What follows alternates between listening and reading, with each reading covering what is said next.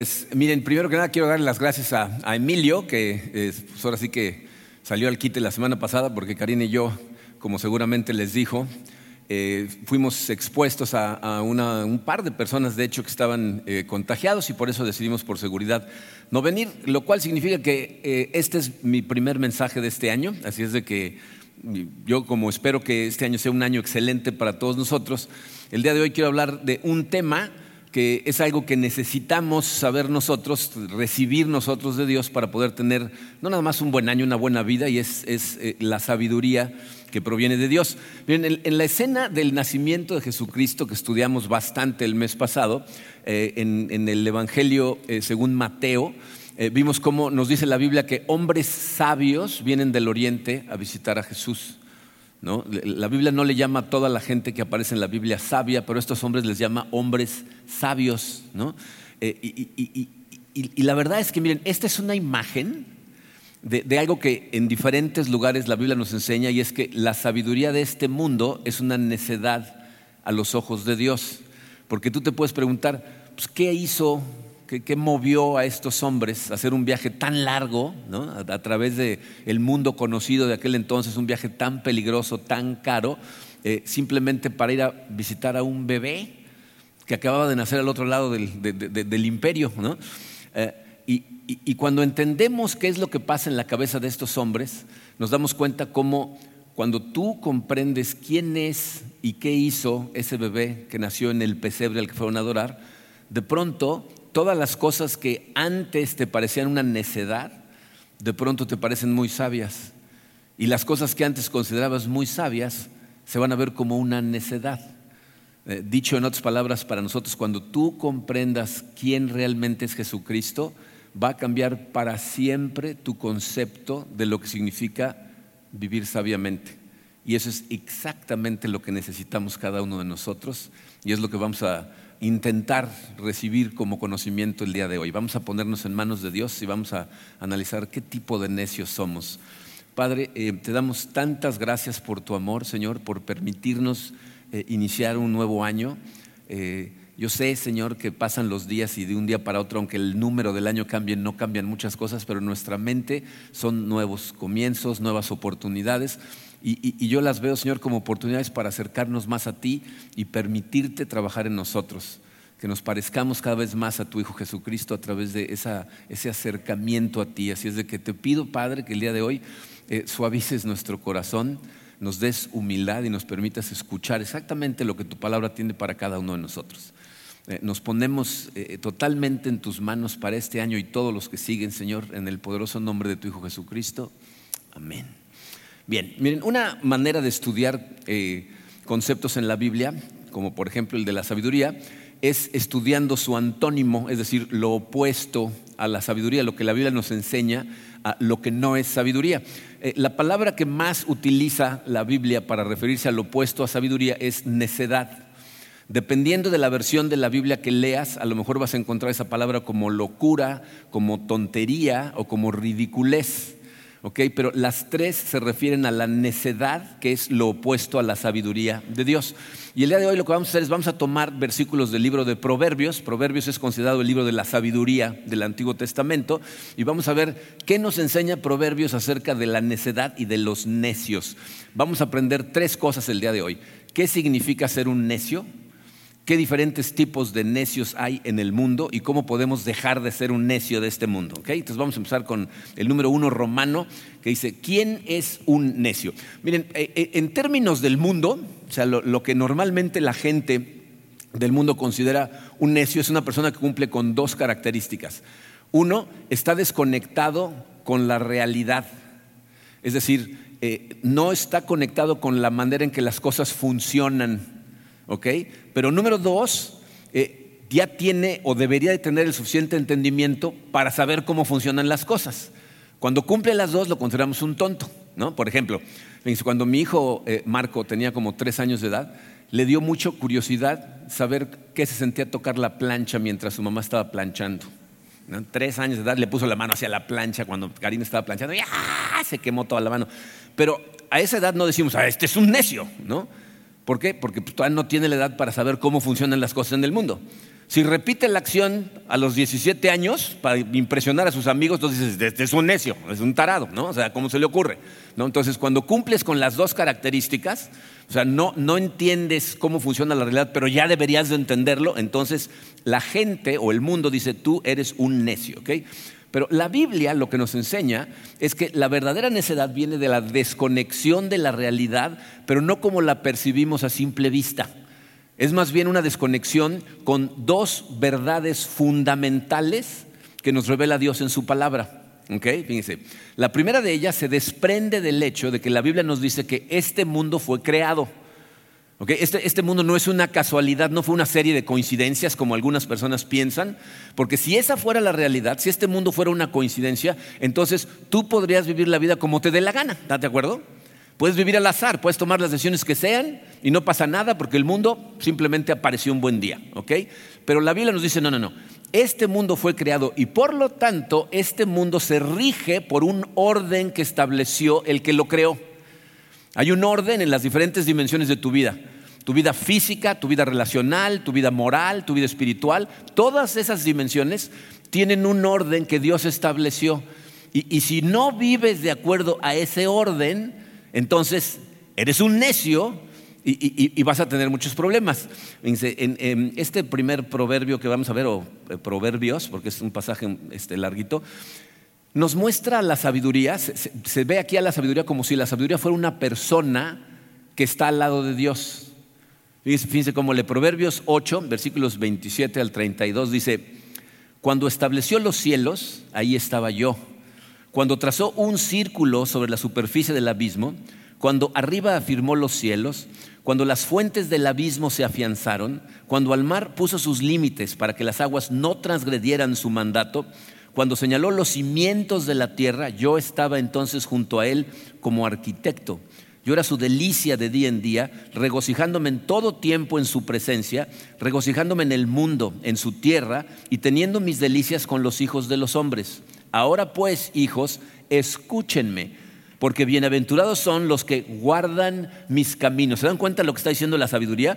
Dice, yo estaba ahí mientras Dios impuso su orden en el mundo, creó al mundo y le puso un orden, le puso límites a los mares, ¿no? confinó al abismo a ciertas partes, ¿no? Y al final dice, bienaventurados los que guardan mis caminos. Lo que está diciendo es, bienaventurados los que siguen este orden los que ponen atención al orden en el que Dios creó las cosas y viven de acuerdo a eso. Por lo tanto, un necio es lo opuesto a eso. Número uno, arábigo allá abajito, dice, un necio es alguien que vive desconectado del orden que Dios dio a todas las cosas. Esa es la primera verdad fundamental.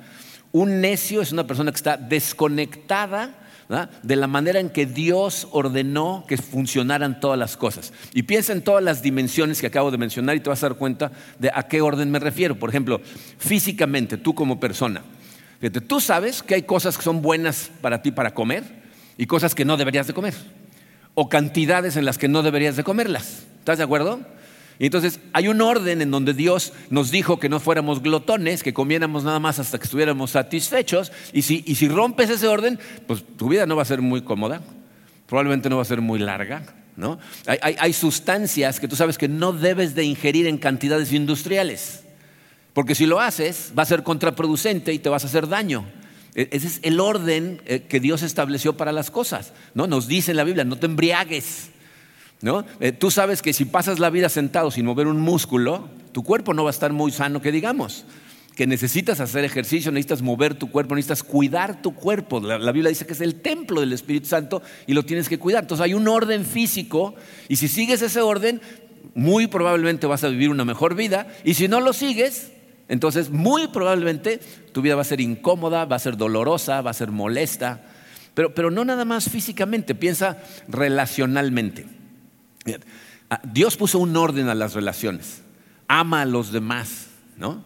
Pon sus intereses por encima incluso de los tuyos. Si tú pones tu bienestar personal por encima del de los demás, siempre vas a causar un rompimiento social en tu vida todo el tiempo. O sea, si para ti el bien personal es más importante que el bien común, va a haber un rompimiento social. No vas a tener problemas. Tú, fuiste diseñado para, para vivir en una comunidad, pero Dios de alguna manera puso un orden en la manera en que debemos relacionarnos dentro de la comunidad. Cuando amas a los demás como a ti mismo, entonces tu vida va a ser una mucho mejor vida. Estás viviendo sabiamente. Lo contrario es una necedad. También tenemos un orden en nuestra vida moral. Si tú vives una vida en diferentes áreas totalmente inmoral, o sea, si tú crees que las relaciones sexuales se pueden utilizar como un deporte, como un juego, para tu simple diversión, entonces te vas a estar metiendo con diferentes personas y el vacío te va a alcanzar. De repente vas a tener depresiones, dolor, malestar y no vas a saber ni de dónde viene. Pero si en lugar de eso sigues el orden que Dios le dio a las relaciones entre los hombres y mujeres y te comprometes con una persona por el resto de tu vida y prometes cuidar y respetar a esa persona, y entonces se vuelve una relación íntima, real, y tu vida va a ser mucho mejor. Y te lo puedo decir por experiencia de muchas parejas que están en los dos lados del ámbito. Es mucho mejor tu vida cuando realmente los dos viven de acuerdo a eso y cuando no, normalmente tienes muchos problemas, mucho dolor, mucha desilusión. Moralmente también, por ejemplo, si tú crees que puedes mentir, engañar, traicionar a la gente, defraudar a la gente y hacerlo todo el tiempo, vas a terminar sin relaciones. Bien, aquí hemos tenido gente que llega a la iglesia y anda de grupo en grupo y crea conflictos, miente, engaña, habla mal de otras personas y al rato el grupo nadie quiere hablar y al rato no, hasta que se van porque ya todo el mundo los conoce. O sea, ¿tú crees que puedes romper el orden de Dios en ese sentido y no va a haber consecuencias? Eres un necio, eso es lo que la Biblia nos dice. ¿Ok? Entonces, moralmente, relacionalmente, física, espiritualmente, lo hemos visto muchas veces, si tú tratas de basar tu identidad en cualquier cosa que no sea Dios, es decir, si, tu identidad está basada en lo bien que te ves, en, la cantidad de dinero que ganas, en el éxito que tienes, en lo popular que eres con otras personas, cualquiera de esas cosas te va a dar una vida de, inseguridad, de comparación, de celos. nunca vas a tener la seguridad que te da el saber que eres un hijo de Dios y esa es tu identidad y esa nadie te la puede robar. Entonces, eh, la primera verdad fundamental es, este mundo fue creado y por lo tanto tiene un orden. Y la gente necia rompe ese orden y la gente sabia sigue ese orden. Pero esa no es la única verdad fundamental que debemos tener clara. Vivimos en un mundo creado, pero también vivimos en un mundo caído. ¿Qué significa eso?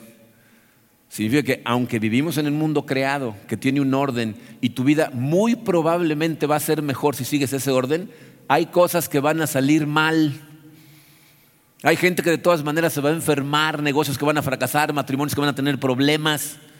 No, importa que sigas todo el orden, no importa que trates de vivir de acuerdo exactamente a la ley de Dios, de todas maneras, porque el mundo está caído, hay cosas que van a salir mal entonces, dice, e, e, el necio entonces, les puse ahí en el número dos, es alguien que no comprende que aunque trate de vivir bien, cosas van a salir mal.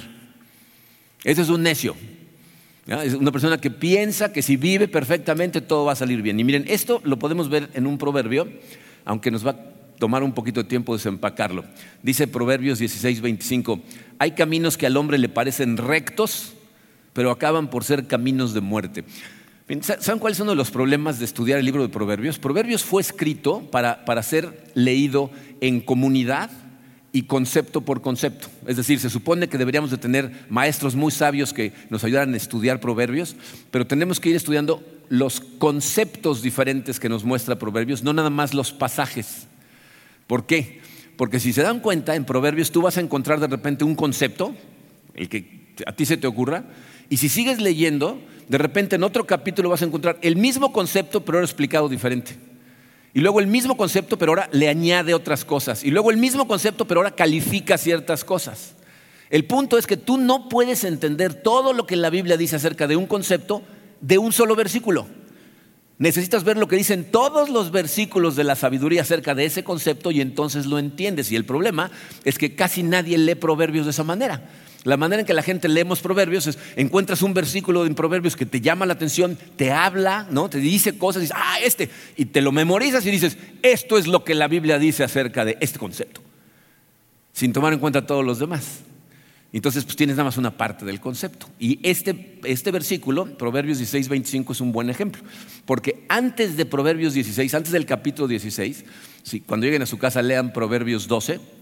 El versículo 15 dice, hay caminos que al necio le parecen rectos, pero termina por tener problemas. ¿no? Eso significa los necios son gente que no son buenos para hacer planes, ¿no? piensa que tiene un buen camino, lo sigue sin pedir consejo y, termina en algo autodestructivo. ¿no? Aunque el, resultado sea desastroso, sigue en ese camino. Pero llegas al capítulo 16 y ya no dice el necio, dice, hay caminos que al hombre le parecen rectos. Y ya sé que las mujeres están pensando, yo conozco a ese hombre, pero es genérico, está hablando de, hay, caminos que a las personas le parecen rectos, pero terminan por ser caminos de muerte.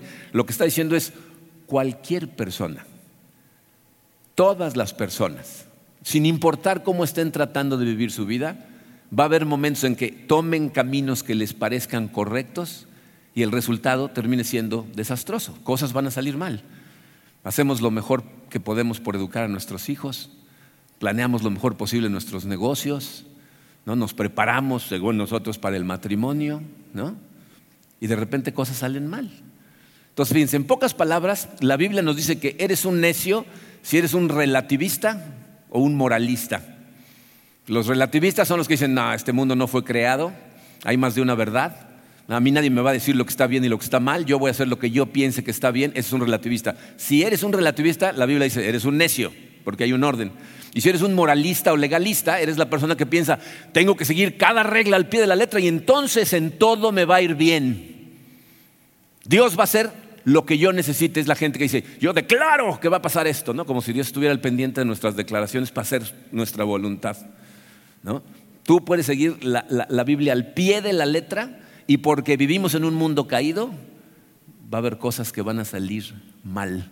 La única manera de verdaderamente entender lo que está sucediendo en este mundo es si tienes en ti la combinación del entendimiento de que el mundo fue creado, pero el mundo está caído. De lo contrario, fíjate, tus, tus, suposiciones acerca de por qué está pasando lo que está pasando van a estar equivocadas y tus soluciones a esos problemas van a estar equivocados. En otras palabras, no puedes arreglar al mundo tú, ni yo, ni nadie solamente Dios.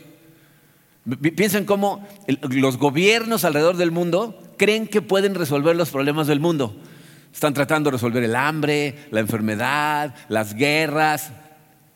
La Biblia nos dice, este mundo está caído. Solamente Dios transformando corazones hace cambios en la vida de la gente. Pero tú como persona no puedes regenerar a este mundo, no lo puedes arreglar. Entonces, eso es lo que es un necio una persona que está desconectada con la realidad más profunda que es el mundo fue creado y está caído. Ahora vamos a ver qué tipos de necios hay, porque aunque los describe de forma muy clara, vamos a ver que hay más de un tipo. Entonces, número dos romano dice diferentes tipos de necios del mundo. ¿ah? Y necesitas poner mucha atención, te voy a decir por qué. Necesitas tratar de identificarte con alguna de estas cosas porque un fenómeno muy extraño es que es muy fácil detectar a otros tipos de necios que no sea el tuyo. Ves a otros y dices, es un necio, este califica, ¿no? Pero tú no te ves como necio. y entonces tienes un problema, porque entonces la información no te sirve de nada. ¿Ok? Entonces pongan atención. La Biblia nos dice que hay tres diferentes tipos de necios, lo cual significa que los tres están desconectados de la realidad, pero están desconectados de diferente forma. ¿Ok? Dice, los tres están descritos en Proverbios 1.22. Dice, ¿Hasta cuándo, oh simples, amarán la simpleza? Los burladores se deleitarán en hacer burla y los necios aborrecerán el conocimiento. Tú puedes ver ese versículo y decir, bueno, pues dice simples burladores, pero nada más en una de las tres dice necios. ¿Por qué las tres necios? Miren, la realidad es que ninguna de las tres palabras, ni simples, ni burladores, ni necios, significa literalmente necio. Ahorita vamos a ver qué significan. Pero la última se utiliza tantas veces en la Biblia para hablar de un necio que todos los traductores la traducen ya como necio, aunque no es lo que significa. Entonces vamos a ver qué significa cada una de estas. La primera eh, es la palabra petayim, que significa simple o ingenuo. Entonces aquí le pusimos número uno, necios simples. Les vamos a dejar como la Biblia les puso, porque la palabra se puede traducir como simples. Y podemos ver la descripción de esta necedad en Proverbios 14, 15 Dice, el simple todo lo cree, pero el, prudente, mira bien sus pasos. El simple todo lo cree. Y miren, aquí debemos de tener cuidado, porque la palabra simple eh, no, se refiere necesariamente a una persona que sea poco sofisticada. O sea, hay, personas que, son poco sofisticadas, pero no son en lo más mínimo simples. Un, ejemplo para mí es el pastor que me discipuló, Terry Hendricks. Era una persona que no era sofisticada en lo más mínimo, venía de ser un granjero en el sur de los Estados Unidos, pero, no tenía nada de simple. Era una persona con una cantidad de conocimiento, una humildad y un comportamiento sabio impresionante. Entonces, no estamos hablando aquí de simple, porque es una persona que no ha viajado, no conoce, ¿no? Estamos hablando de, otras cosas. Fíjense cómo se ve. Hay dos formas en las que la simpleza se ve. Letra A dice, es alguien tan intelectualmente desinformado o podríamos haber puesto mal formado que no puede discernir entre buenas y malas ideas. Es una persona que intelectualmente verdaderamente no tiene lo suficiente para darse cuenta de cuando una idea es buena o una idea es mala. Entonces, un necio simple es una persona muy fácil de manipular, muy fácil de influenciar, es muy ingenua. Pero por otro lado, dice letra B, dice alguien tan psicológicamente afectado, inseguro de su identidad, con la necesidad de ser aceptado, que no puede discernir entre buenas y malas compañías y líderes. estas personas tienen, una formación psicológica tan mal hecha, tan mal formada, tan, tan, tan dañada, que no se pueden dar cuenta cuando la compañía de la que se hacen es buena o mala, cuando sus compañías los están llevando por el camino equivocado o a qué líderes seguir. son personas que normalmente son atraídas por lo dramático o lo espectacular. Entonces no es gente a la que convences con los mejores argumentos, sino con los más espectaculares, los más energéticos. Esa gente se deja llevar por lo que brilla mucho.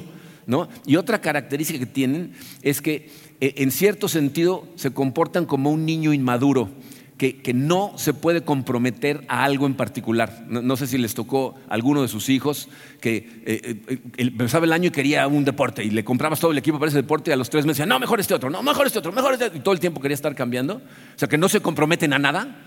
esa es inmadurez de parte de los niños y esa es la necedad simple.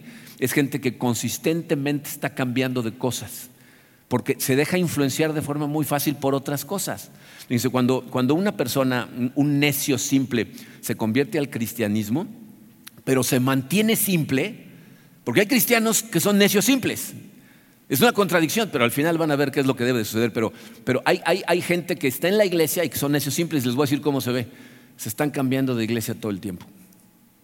Todo el tiempo.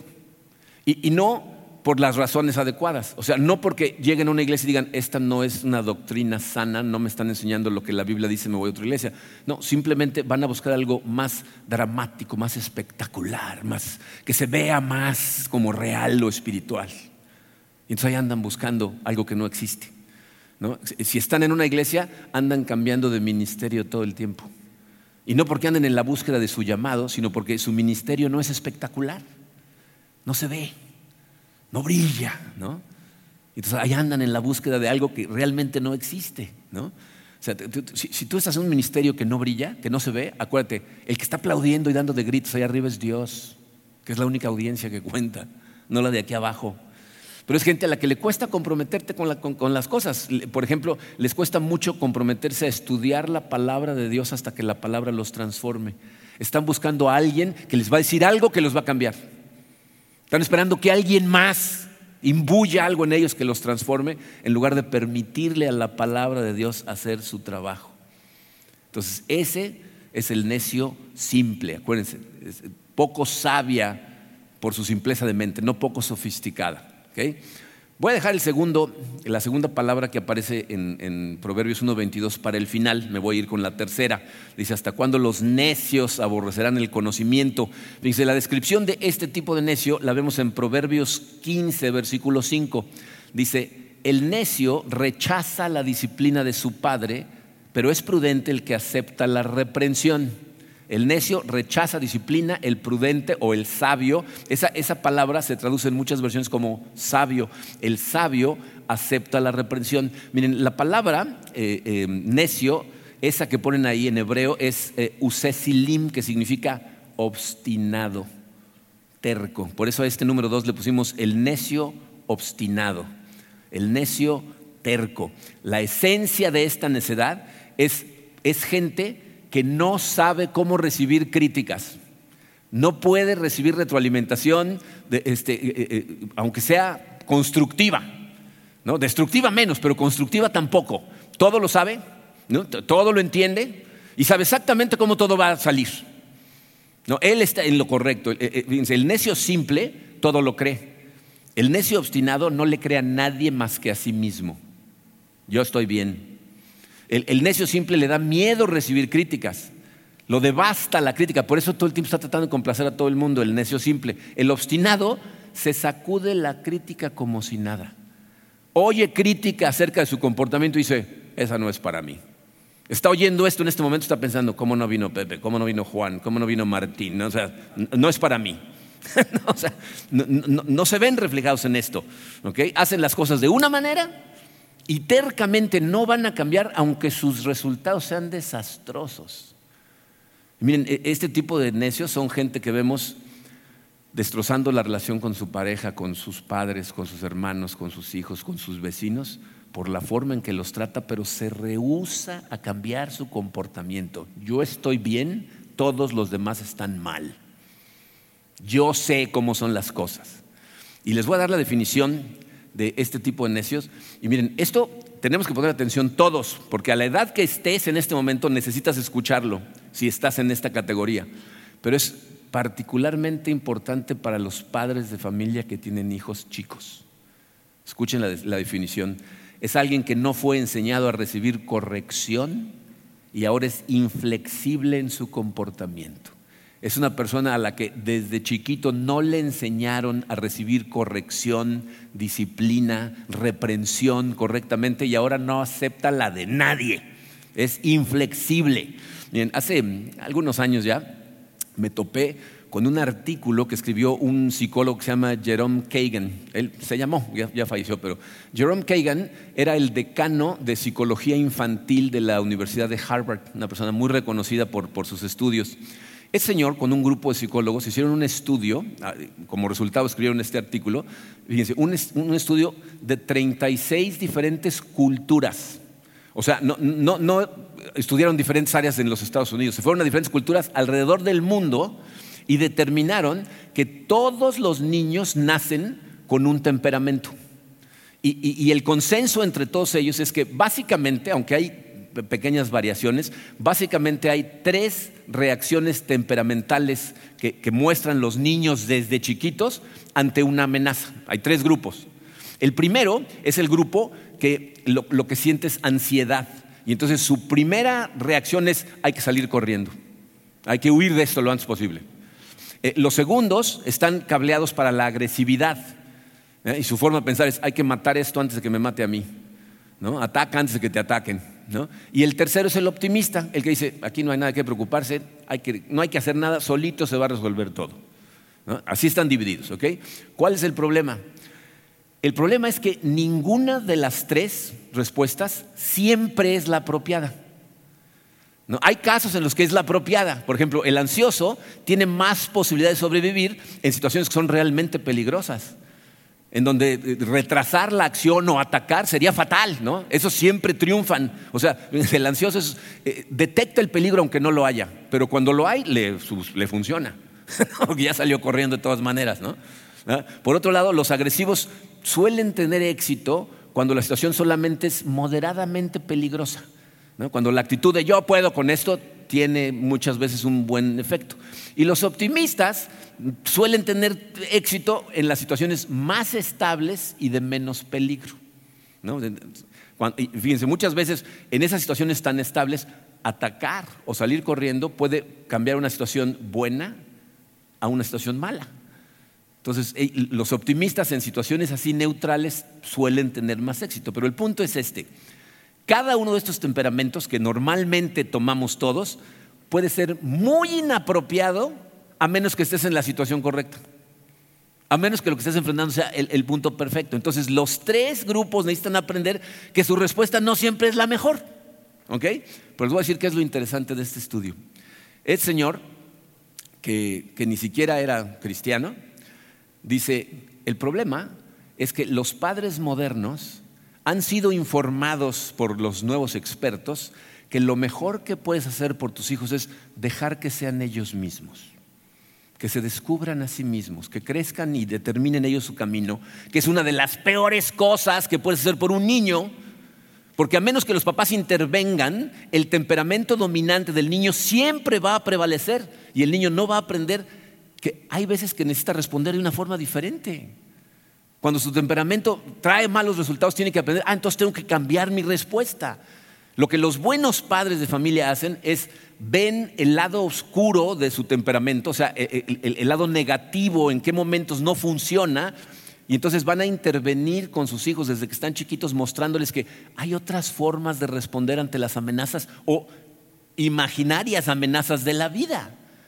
¿No? Entonces, ¿qué hacemos? Pues tratamos de que el ansioso sea un poquito más atrevido en circunstancias donde realmente no hay peligro que el atrevido sea un poco más precavido y que el optimista se dé cuenta que hay veces que la cosa está de la patada, o sea, que sea, consciente, ¿no? Pero fíjense, ahora quiero que vean un proverbio que, que, nos va a dar una muestra de cómo la Biblia es la sabiduría más profunda que podemos encontrar. Proverbios 22, 15 dice, la necedad está ligada al corazón del niño. ¿Se dan cuenta de lo que está diciendo? Nacemos necios, o sea, este psicólogo está confirmando algo que la Biblia nos dijo hace más de 2500 años. Los niños nacen necios, nacen tercos con un tipo de comportamiento, pero ¿cómo continúa? Pero la vara de la disciplina lo alejará de ella. Si lo piensas, ¿sabes qué es un temperamento? Es el atajo que tomamos por falta de sabiduría. O sea, si tú tuvieras sabiduría, verías las situaciones y determinarías cuál es el mejor curso de acción de acuerdo a la sabiduría. Si no la tienes, tomas el atajo y dejas que tu temperamento tome control. Porque piensen en esto, ¿qué temperamento tenía Jesucristo? ¿Era ansioso? O sea, decía, vámonos porque aquí ya me quieren matar. ¿O era agresivo y de repente le tiraba las mesas a todos los que estaban en el templo de su padre? ¿O era optimista y decía, todo va a salir bien al final, todo vamos a triunfar? ¿Qué era? ¿Qué temperamento tenía? No mostraba un temperamento. Jesucristo, fíjense, ¿saben qué era? Sabio. Y entonces hacía y decía las cosas que se necesitaban hacer o decir. Siempre actuaba de la mejor manera posible. ¿Por qué? Porque era sabio. Pero te tengo una mala noticia. Tú y yo no somos sabios. ¿ok? Y por eso necesitamos ser enseñados, ser disciplinados por Dios, por nuestros padres, por nuestros hermanos en Cristo, por la gente que va más adelantada que nosotros nosotros como padres maleducamos a nuestros hijos cuando los corregimos de más, porque entonces o, quedan devastados por la constante crítica o aprenden a ya ni escucharla, o cuando los corregimos de menos y nunca aprenden a recibir corrección. Entonces la esencia de esta necedad es no saber recibir corrección. Miren, por, experiencia, y me imagino que no se lo tengo que decir a ningún padre de hijos adultos, de las cosas más devastadoras que enfrentamos como padres es el pensar en la cantidad de veces que hicimos algo que deberíamos haber hecho mejor, que podíamos haber hecho mejor con nuestros hijos. Pero esto, todo lo que nos muestra, yo no estoy tratando de que te sientes culpable por cosas que ya no puedes cambiar.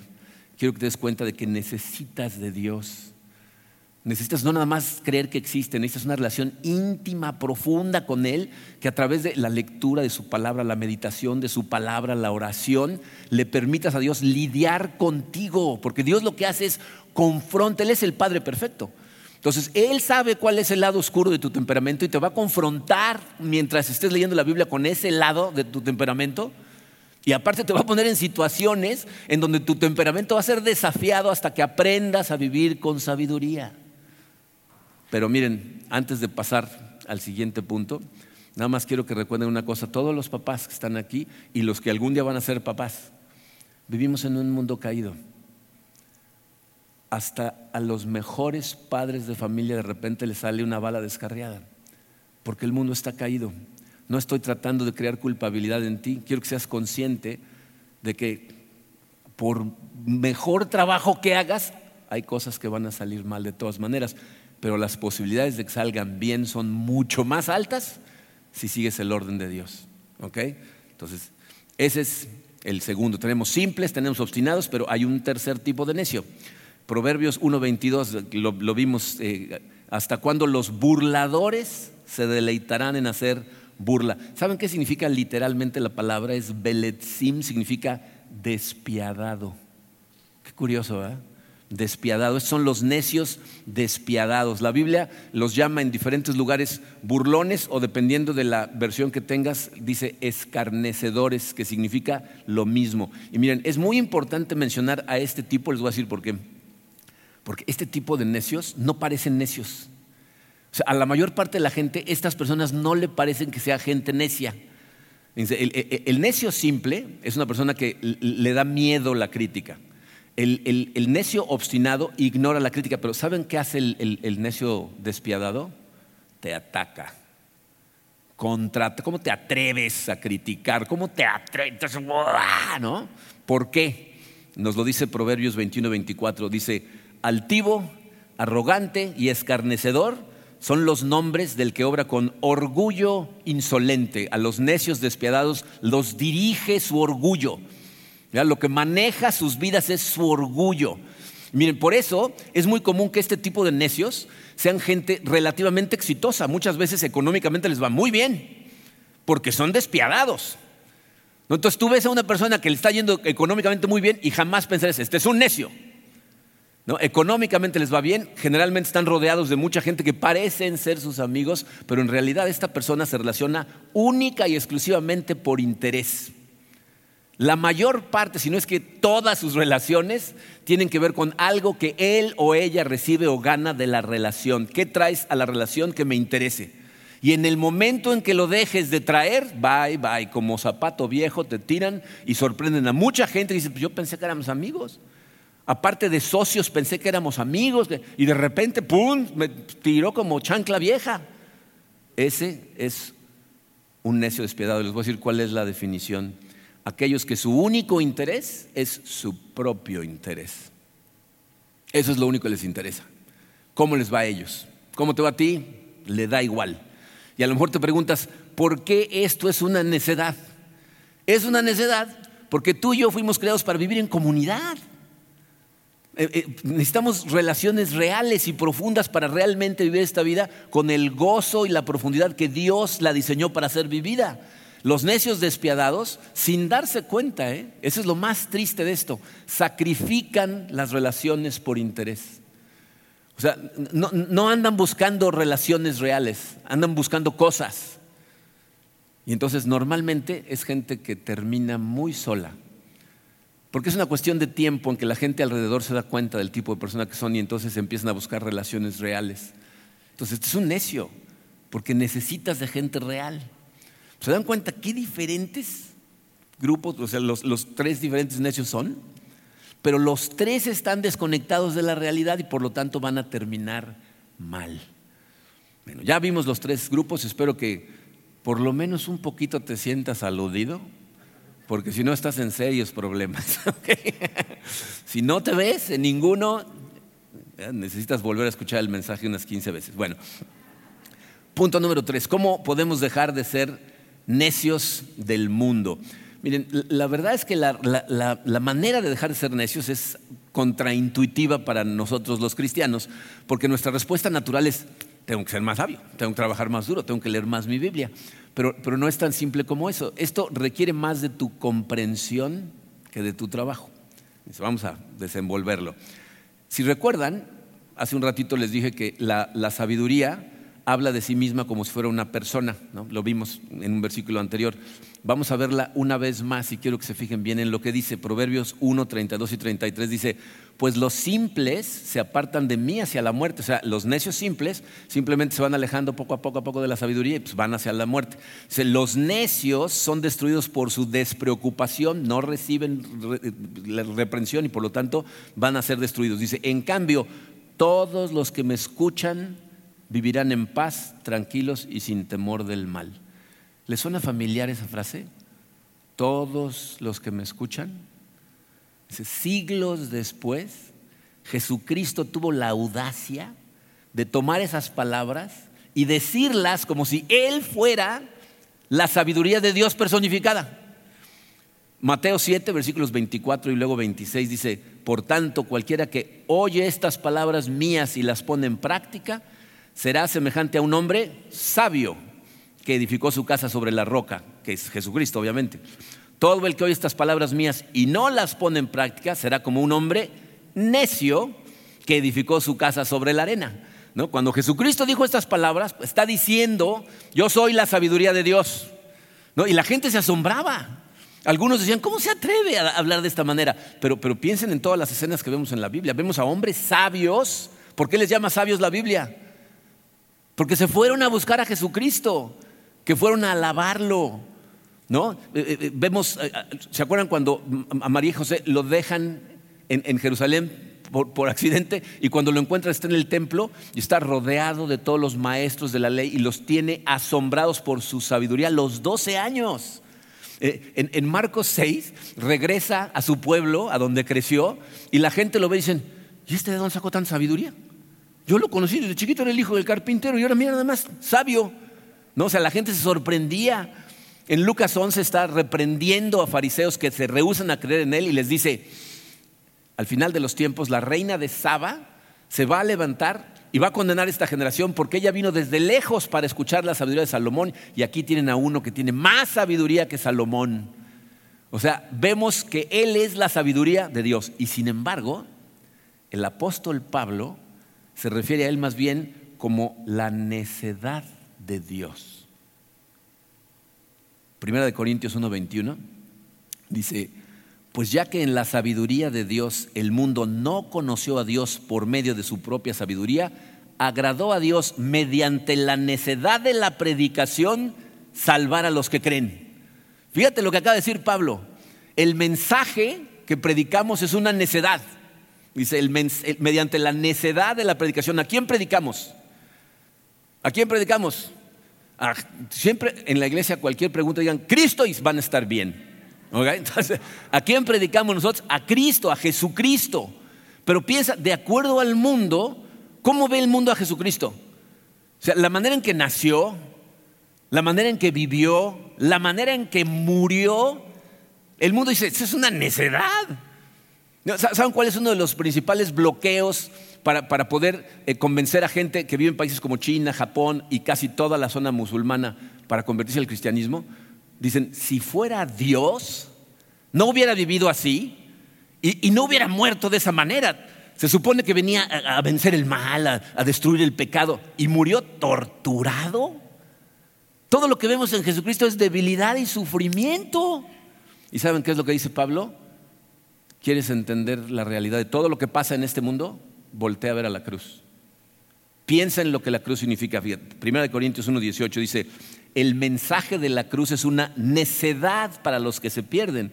En cambio, para los que se salvan, es decir, para nosotros, este mensaje es el poder de Dios. ¿Qué está diciendo? La necedad de Dios, eso que se ve como necedad, es más sabia que la sabiduría de todos los hombres juntos. Y la debilidad de Dios muriendo en la cruz es más fuerte que la fortaleza de todos los hombres juntos. Pablo está diciendo, mira la cruz, piensa en lo que la cruz significa.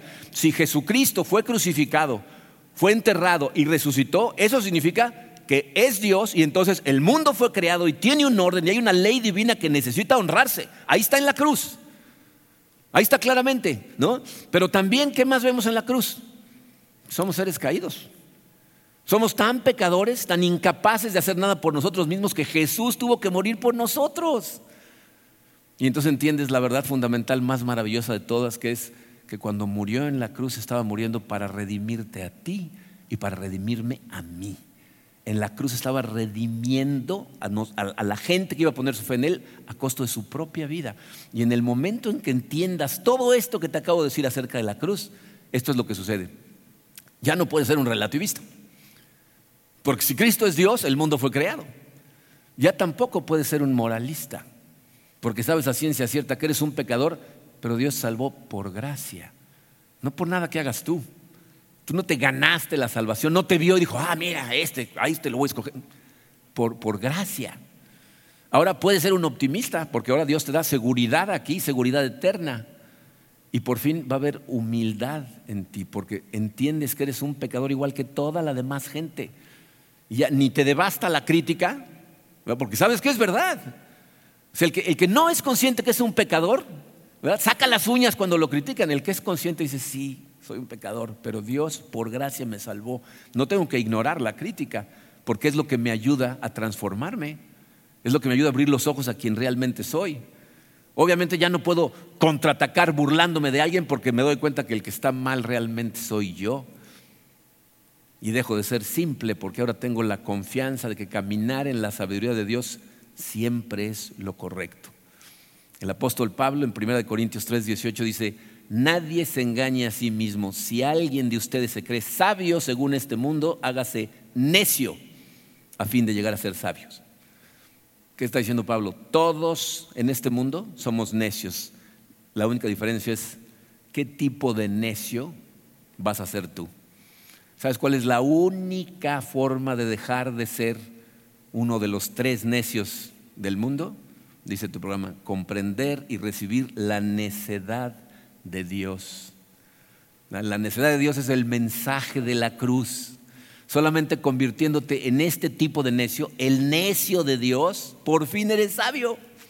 Sea, solamente cuando entiendes que eh, el Evangelio completo, ¿no? o sea, que, eh, la necedad de Dios, que es la encarnación y crucifixión de Cristo, estás entrando en contacto con la realidad más fundamental que nos revela la palabra de Dios. Pero te voy a decir qué es lo que sucede en ese momento. ¿eh? En el momento en que tú dices, esta es la verdad, esta es la verdad, a esto es a lo que voy a seguir, te conviertes en un necio a los ojos del mundo. Porque para el mundo esto es una necedad. La gente afuera, ¿sabes cómo nos ve? Son estos locos que en vez de estar tratando de ganarse la pasan tratando de dar, que aman a sus enemigos, que oran por los que los persiguen, que, que quieren vivir su vida sirviendo a otras personas gratis. Eres un necio, eres un tonto, es una ridiculez. Ese es el cambio que hacemos. Aceptamos ser ahora sabios a los ojos de Dios, pero necios a los ojos del mundo. Es, un cambio que mucha gente no está dispuesta a hacer. ¿Ah? El, cristiano 007, ¿no? el que es cristiano secreto, nadie en su trabajo y en ningún lado saben que es cristiano, anda espiando según él. ¿Por qué? ¿Por qué es el cristiano 007? porque, no, porque le da miedo el cambio, porque en el momento en que diga, no, esto es en lo que yo creo, lo van a ver como a un necio y, nos da miedo. ¿no? Yo me pregunto cuánta gente se burló de los hombres sabios cuando dijeron, estamos organizando un viaje que va a salir carísimo, vamos a cruzar todo el mundo. ¿Para qué? Para ir a adorar a un bebé y llevarle unos regalos. ¿Y ya? sí, nada más que es el rey del universo. ¿No? ¿Cuántos se habrán burlado de esos hombres sabios? Entonces, todos somos necios. Puede ser un necio simple, puede ser un necio obstinado, puede ser un necio despiadado, o puedes convertirte en el necio de Dios. ¿Estás dispuesto? Vamos a orar. Padre, eh, yo creo que eh, todos los que estamos escuchando estas palabras tenemos que reconocer nuestra necedad como definitivamente somos algún tipo de esos necios y muchas veces dependiendo de la situación calificamos en más de uno. Eh, no queremos serlo, Señor. Quisiéramos ser necios tuyos. Quisiéramos que tú nos vieras como sabios, aunque el mundo se burle, nos, ridiculice, se carcaje de nosotros, Padre. Eh, creemos en ti, sabemos que tú creaste el mundo, sabemos que tú le pusiste un orden y también sabemos, Señor, el trabajo que nos cuesta seguir ese orden. Pero te damos gracias, como siempre lo hacemos, Señor, porque sabemos que no es por nuestro seguir el orden, que tú nos amas, nos salvas, nos redimes y nos transformas. Te damos gracias, Padre, y te pedimos que nos des la fortaleza para verdaderamente abrirte nuestro corazón y empezar este año correctamente dejándote transformar, dejándote lidiar con nosotros, con nuestro carácter, con nuestros defectos, con nuestras debilidades, recibiendo esa disciplina, esa regañiza con amor, sabiendo que lo haces por nuestro bien. Permítenos ser transformados, Padre, para que nuestra vida te dé gloria, que podamos brillar con tu luz y vivir dignamente para el llamado que tú nos diste. Te pedimos todas estas cosas, Señor, y nos ponemos totalmente en tus manos, en el poderoso nombre de tu Hijo Jesucristo. Amén.